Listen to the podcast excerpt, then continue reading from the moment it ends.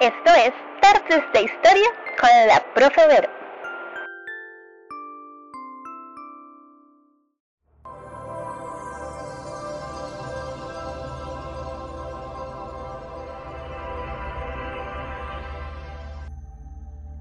¿Sabías que? Con nuestras actividades cotidianas como encender la luz, consumir agua, utilizar artefactos eléctricos, utilizar jabones o detergentes, generar residuos y desplazarnos en vehículos que consumen combustibles fósiles emitiendo gases a la atmósfera, estamos generando impactos sobre el medio ambiente. Este impacto que dejan nuestras actividades sobre el entorno se denomina huella ecológica y es equivalente a lo que consumimos y a lo que contaminamos. Cuando sobrepasamos la capacidad que la naturaleza tiene para asimilar y regenerarse, nuestras huellas generan un problema para el planeta. La mejor forma de contribuir a eliminar nuestra huella ecológica es ser lo más cuidadosos posible con nuestras prácticas cotidianas. Apagar la luz, generar el mínimo de residuos posibles, reciclar y reutilizar todo lo que podamos, consumir solo el agua que necesitemos, tener nuestra propia bolsa de compra y caminar más. Recuerda, el cuidado del planeta es responsabilidad de todos. Ejemplo, la huella ecológica es un indicador, o sea, es algo que nos dice qué tanto daño hacemos nosotros como personas al mundo o qué tanto daño hacemos como comunidad, como país y como población. Por ejemplo, Costa Rica se ha especializado mucho en ver cómo reducimos la huella ecológica, o sea, cómo mejoramos nuestra calidad de vida sin dañar tanto la naturaleza. En este caso, la huella ecológica va a mostrar el impacto ambiental que genera el ser humano a la hora de que utiliza recursos de la naturaleza. Por ejemplo, qué tanto daño le hacemos al planeta si cortamos varios árboles, qué tanto daño le hacemos al planeta si cogemos agua de río o desviamos el cauce de los ríos o contaminamos los ríos. Eso es la huella ecológica. Lo que es sostenibilidad es eh, las actividades que nosotros hacemos. Para que sean sostenibles, tienen que ser un tiempo bueno, pero sin agotar el recurso. Por ejemplo, eh, actividades sociales, económicas o culturales por un tiempo indefinido, pero sin hacer daño o acabar con todo. Por ejemplo, si nosotros vamos a utilizar árboles para hacer sillas y mesas, tomar en cuenta que no podemos cortar todos los árboles para hacerlos todos en sillas ni mesas, sino darle tiempo a la naturaleza de que se regenere sin nosotros acabar con especies de una sola vez. Que sí ha pasado. De hecho, lamentablemente cada año hay especies que se declaran en peligro de extinción porque se utilizan muchísimo para algo y luego desaparecen. Hace muchísimo tiempo, muchísimo tiempo, los grupos indígenas utilizaban ropas de colores. Y uno se dice, bueno, y la verdad es que los tintes químicos, como los gallos que venden en el supermercado, no existían.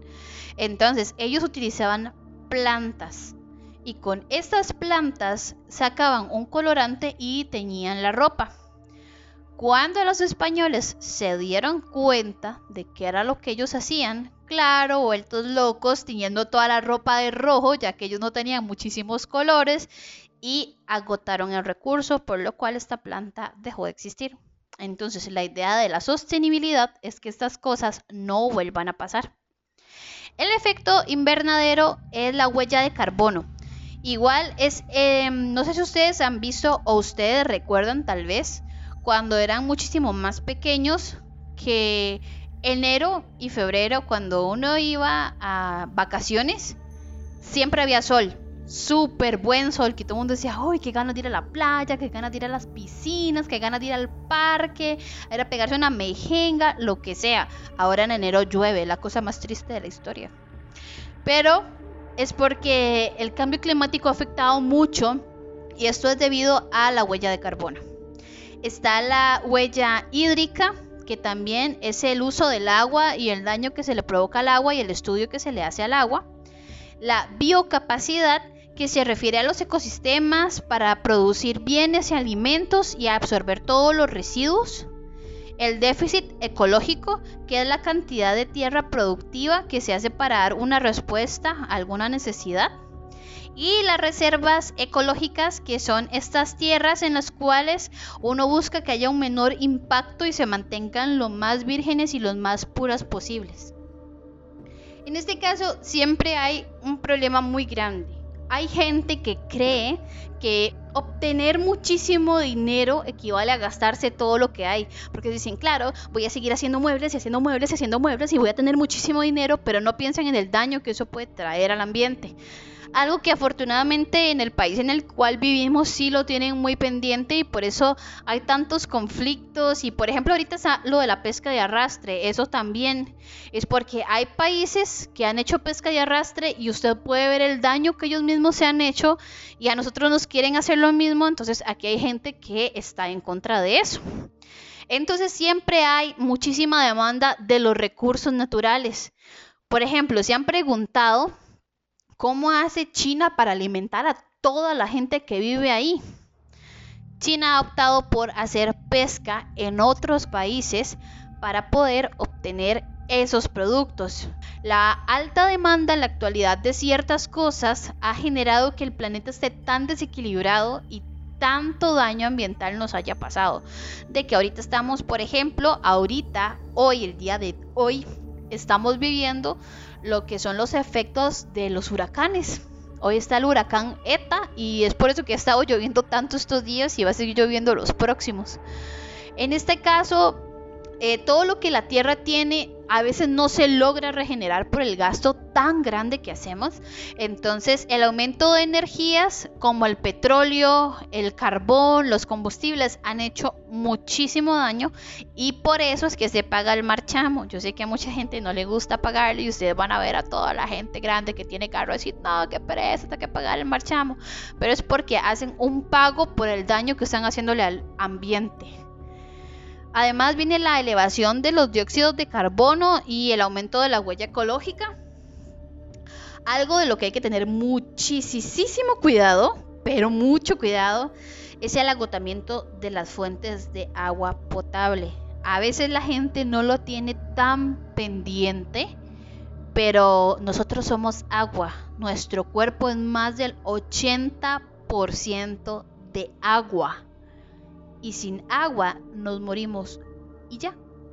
Así que muchos dicen que las guerras mundiales que van a venir en un futuro puede que sean por el agua. Nosotros todavía tenemos fuentes de agua potable y es algo que tenemos que proteger porque como les dije somos agua, entonces creo que podría ser un punto delicado en un futuro, así que cada vez que ocupen agua, sean conscientes, racionales y no gasten demasiado. Yo sé que está muy rico a veces pegarse una ducha de una hora, amigos, pero no es necesario. Por favor, cuiden el agua. Tenemos el agotamiento también del área de los recursos de cultivo. Esto es algo complicado porque si ustedes ven, lamentablemente el mundo está un poco desequilibrado. hay mucha gente que se está muriendo de hambre en África y otra gente que está sobrealimentada en América. No es porque los africanos no quieran sembrar, no es porque no hayan intentado ver qué hacían, sino es porque la mitad del territorio africano es desierto y en el desierto no se siembra, no se puede, o sea, el terreno no permite, por lo cual es difícil mantener eh, digamos, un control de los cultivos y los alimentos. Y aquí viene parte del desequilibrio tan grande que hay. Y este, que es el que nos interesa más porque es el que viene en el proyecto, que es la tala indiscriminada de árboles y eh, la necesidad de satisfacer la demanda de los recursos madereros. Si ustedes van a su casa, pónganse a ver qué tienen de madera y hagan un cálculo de todo lo que eso tuvo que haber costado para la naturaleza y el procesarlo y el hacerlo. Tanto, tanto que solo hacer un palito de dientes de esos con los que uno come las papitas en las sodas, eso es un montón de esfuerzo de la naturaleza. Así que solo tengan una idea, siéntense en el sillón de su casa, en la sala de su casa, en la silla de su casa y digan qué tengo de madera y qué tanto le pudo haber costado a la naturaleza que yo tenga esto. Aquí es donde viene el detalle más importante, que es las situaciones de huella ecológica de Costa Rica y el mundo. En la actualidad, Costa Rica tiene 1.3 hectáreas más eh, de lo que la Tierra nos puede dar. Esa situación aumentó principalmente en el 2007, o sea, estamos un poco sobrepasados y también se aumentaron los gases contaminantes porque se aumentó la cantidad de carros en el país. Yo sé que mucha gente sueña con tener su carro propio. Entonces ustedes dicen, ay, es que yo voy a ahorrar para comprarme un carro, pero es que en la casa ya tiene carro papá, tiene carro tal vez mamá, o tiene moto papá, o tiene moto mamá, y ahora van a tener otra, o están trabajando y ahorrando para tener uno. Y eso ha generado muchísimos problemas porque, por ejemplo, los carros están hechos para cuatro o cinco personas, pero mucha gente prefiere andar sola en su carro y eso ha generado un gran desastre en la naturaleza. Por lo cual el crecimiento de la flota vehicular ha aumentado nuestra huella de carbono que es el porcentaje de emisiones que produce el país, que entre más alto sea el porcentaje, menos aire puro tenemos, más contaminación hay y un aumento de la huella de carbono. Acá vamos a encontrar las huellas ecológicas de Costa Rica en comparación de otros países. ¿Ok? Para que vean la huella ecológica la huella ecológica de Luxemburgo es muy alta, la de los Estados Unidos también, la de Australia también, y vean la posición en la que ellos se encuentran. Nosotros nos encontramos en la posición 66. No es una posición bajita para la cantidad de países que hay, pero sí es bastante preocupante. Tenemos a países grandes en posiciones número uno, a países que todavía no les ha importado tanto a la naturaleza como para protegerla y eso lo han dejado bastante claro. China es uno que lo ha dejado muy claro. A ellos les interesa el dinero, pero no saben o no están valorando a costa de qué. Y Estados Unidos también hace poco tiempo se salió de algo que se llama el Tratado de París, que era un tratado para proteger el ambiente mundial. Y Estados Unidos dijo, no, la verdad es que me voy a salir de aquí porque quiero hacer más dinero y lamentablemente usted no respira dinero, no come dinero y no es 80% dinero. Entonces ellos no en realidad no están valorando bien lo que es la importancia de proteger un recurso que es el que nos mantiene vivos. Tengo también por acá lo que, como les digo, lo que nos interesa, lo más importante de todo, que es eh, la presión que hay sobre los bosques del territorio, los bosques del planeta y todo, absolutamente toda la necesidad que hay de protegerlos. Los bosques en general y las personas están en un, en un constante intercambio. En este caso, desde hace muchísimo tiempo nosotros hemos vivido de lo que es la naturaleza. Para los que hayan escuchado eh, la explicación de los grupos indígenas en Costa Rica que está ahí en el Teams, eh, van, a ir, van a oír una de las historias de cuando yo estuve en Talamanca y cómo ellos ya han apreciado bastante eh, el ambiente, la supervivencia y todo. Y ahorita es que estamos viendo que las creencias de los grupos indígenas son muy acertadas en la actualidad. La necesidad que hay para que las personas empiecen a tener un equilibrio. Eh, los bosques eh, que son un hábitat, el bosque no es solo plantitas sembradas, sino es toda una comunidad de vida que se desempeña ahí. Eh, con solo ir a pequeñas áreas de conservación, ustedes van a encontrar aves, van a encontrar, em, por ejemplo, algunos reptiles, pueden encontrar también, depende del lugar que vayan, monos, dantas, tapires, jaguares, entre otras cosas. En mi caso, yo vivo aquí en Tibás y aquí está la reserva biológica del río Virilla. Y ha sido tan complicado proteger esta área de que la gente quiera hacer su casa, aunque sea en lugares peligrosos o en lugares en que no deben, que la vez pasada apareció un puma en el patio de la casa de mi vecino. Ustedes no saben el impacto de ver semejante animal en el patio del vecino y todo el mundo, que alguien agarre al perro. Porque claramente es, los pumas son, son grandes, muy grandes. Y es porque en el área biológica de ellos se está tomando tan poca consideración que ellos están saliendo de sus áreas para buscar alimento en otros lugares. Y eso es, no solo es peligroso para el animal, que pobrecito, o sea, todo lo que tuvo que enfrentar para llegar a comer, yo que sé, comida de perro, porque se estaba comiendo la comida del perro del vecino. Yo dije, la verdad es que a mí me dio mucha lástima y aquí tuvieron que llegar los bomberos y dormir al pobre gatito para llevarlo otra vez al refugio y todo, o sea, es complicado y es porque sus bosques y sus hábitats han sido bastante dañados. Además, hay que tomar en cuenta que yo no sé si ustedes saben, pero de las plantas generalmente se sacan los productos básicos para hacer las medicinas. No sé si a ustedes les han dicho algo así como, ay, se le inflamó el estómago, ¿por qué no se toma un tecito de manzanilla? O que les han dicho, ay, le duele la cabeza, tómese un acetaminofén. La acetaminofén viene de una planta. Entonces, para el campo médico ha sido súper importante tomar en cuenta todo lo que es el área de bosque y naturaleza. Además que nosotros respiramos aire y eso es muy importante. Al parecer a la gente se le olvida que uno respira aire y no respira humo. Entonces, mientras más árboles, ellos pueden hacer el proceso de purificación de aire y podríamos respirar un poco mejor. Yo sé que para nosotros y en la actualidad ha sido bastante diferente tener, por ejemplo, mascarillas. Nosotros no estamos acostumbrados a usar mascarillas, pero en China sí, porque como ellos no cuidan su ambiente, están tan acostumbrados a tener que respirar humo que ellos tienen que utilizar mascarillas diario por el daño que les hace. Entonces tienen que utilizar mascarillas con filtros para intentar respirar aire puro. Por eso es que las mascarillas que ellos tienen eran super mascarillas y, mejores que las que nosotros tenemos. Pero es porque lamentablemente ellos tienen una un ambiente muy poco cuidado. Además, ¿a quién no le gusta ir a darse una vueltita a los bosques? A decir, bueno, voy a ir a caminar, voy a ir a tomarme fotos, voy a a hacer un picnic o voy a ir al río, porque casi siempre están cerca de algunos ríos que se pueden utilizar. O voy a ir a pescar al bosque, o en general solo, solo ir a despejarse un rato. Es una actividad recreativa que nos tiene que ayudar a la que es la protección de los bosques y lo más importante, la protección del agua.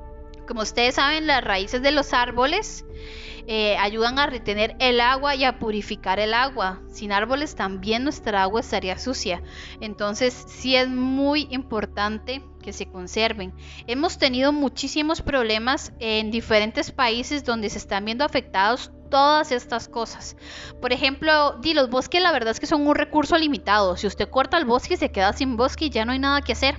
Por eso es que se ha hecho tantísimas maneras de buscar cómo salvar los bosques, desde enseñar a la gente la importancia de los bosques, como lo estoy haciendo yo ahorita con ustedes, restaurar los ecosistemas, intentar ver cómo evitamos dañar y cómo hacer algo para reparar el daño, alentar a la gente a que intenten vivir de una manera más adecuada con el ambiente y además tener parques protegidos y apoyar las campañas que se hagan para minimizar el daño ambiental.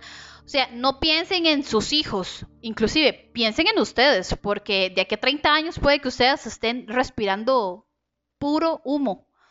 Entonces, no es ni siquiera decir, ay, es que las generaciones futuras, no, es que es ya. El problema está ahorita. Por eso es que se está intentando ver cómo se protegen los bosques para que la supervivencia sea diaria de toda la gente y que se tenga un uso de recursos bastante, digamos, elaborado. Ustedes en el trabajo van a escoger uno de estos casos que yo les voy a presentar. También están en el, en el trabajo para que no se preocupen. O sea, tanto la presentación está disponible en el Teams como el trabajo también. Entonces ahí pueden ver esto que les estoy diciendo. Eh, uno de los problemas que se tiene en la República del Congo, en África, ellos tienen un ecosistema muy amenazado, casi que el más amenazado de toda la Tierra, porque se les ha dado por talar de manera desproporcional, sin medida. La gente tiene tan poco conocimiento y tan pocos estudios que para ellos solo es cortar y cortar y cortar y cortar y no están entendiendo el daño que puede pasar con esto. En este caso, mucho se hace para subsistencia. Generalmente cortan bosques para poder tener animales como comida básicamente. Y han enfrentado muchísimos problemas, entre ellos grupos armados, grupos civiles, y han desmantelado bosques por eso. Em, han desplazado muchos habitantes y han incrementado un comercio de carne de aves silvestre. Entonces cortaron muchísimos bosques para tener aves de corral, por ejemplo.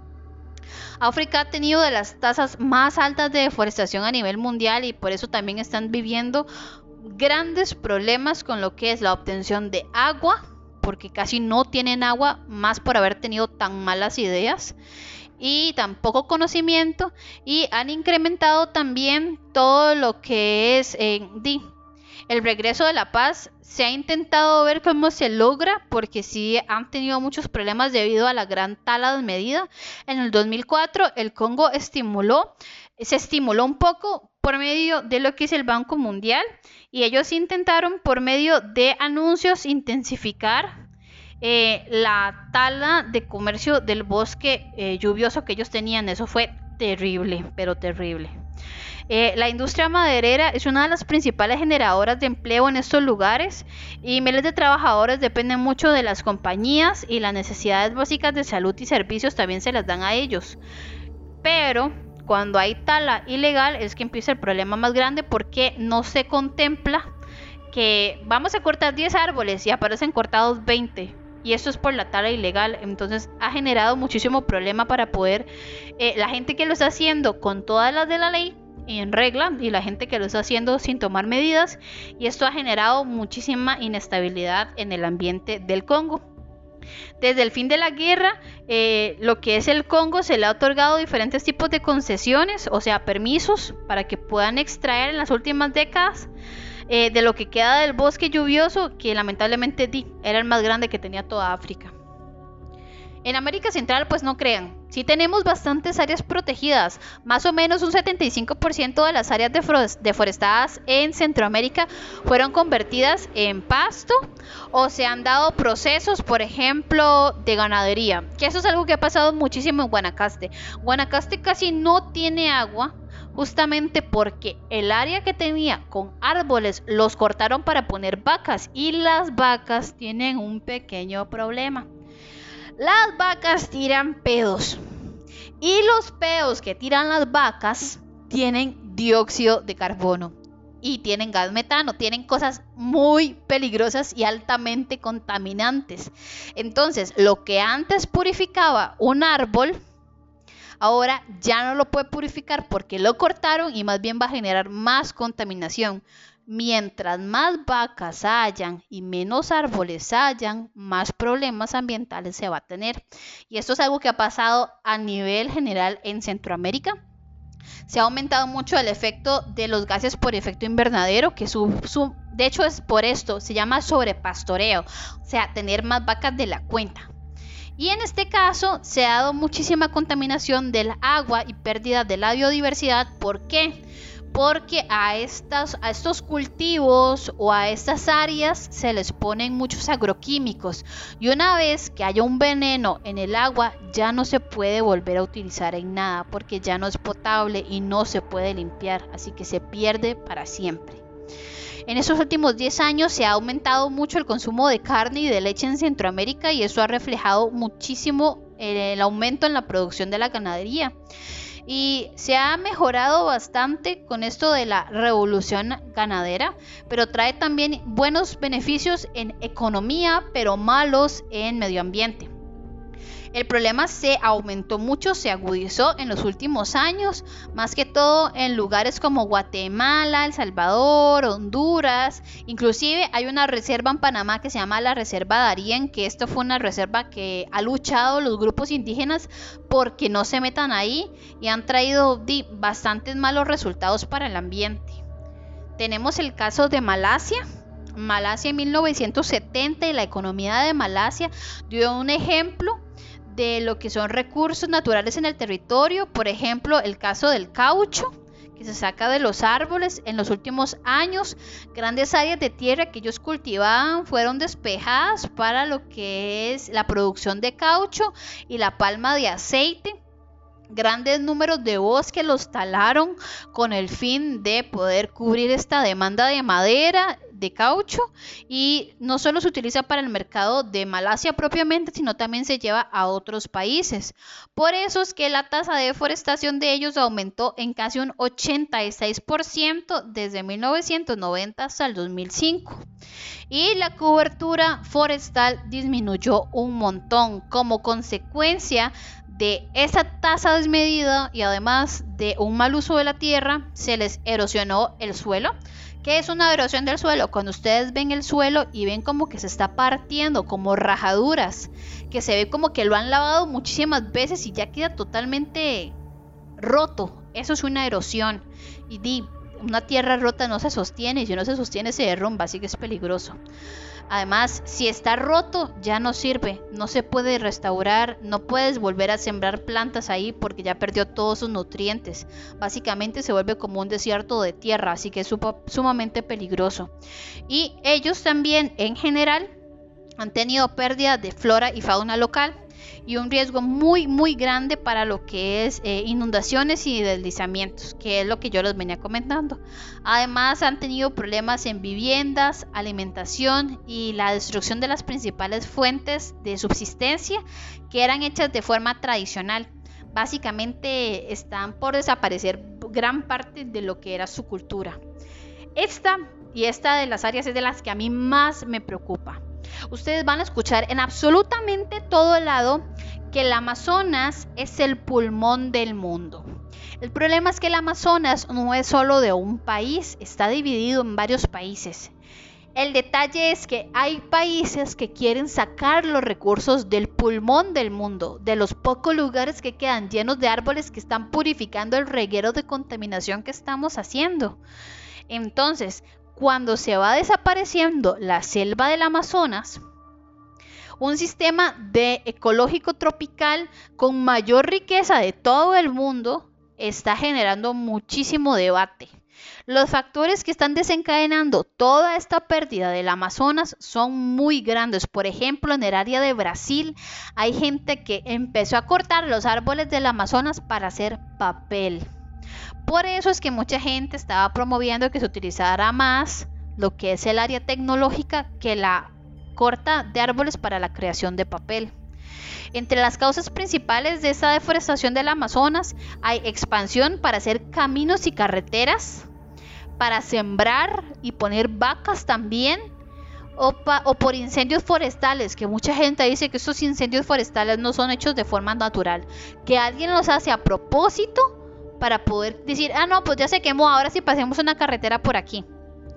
Es algo peligroso y de hecho hay grupos indígenas que viven dentro del Amazonas, inclusive hay grupos que no han tenido contacto con nosotros, a lo que me refiero con, nosotros los blancos, no sé cómo explicarlo, con los moguls no tampoco, eh, con los extranjeros, no sé cómo decirlo, con nosotros los que no vivimos ahí, digámoslo así. Nunca han hablado con, con una persona que está afuera del Amazonas.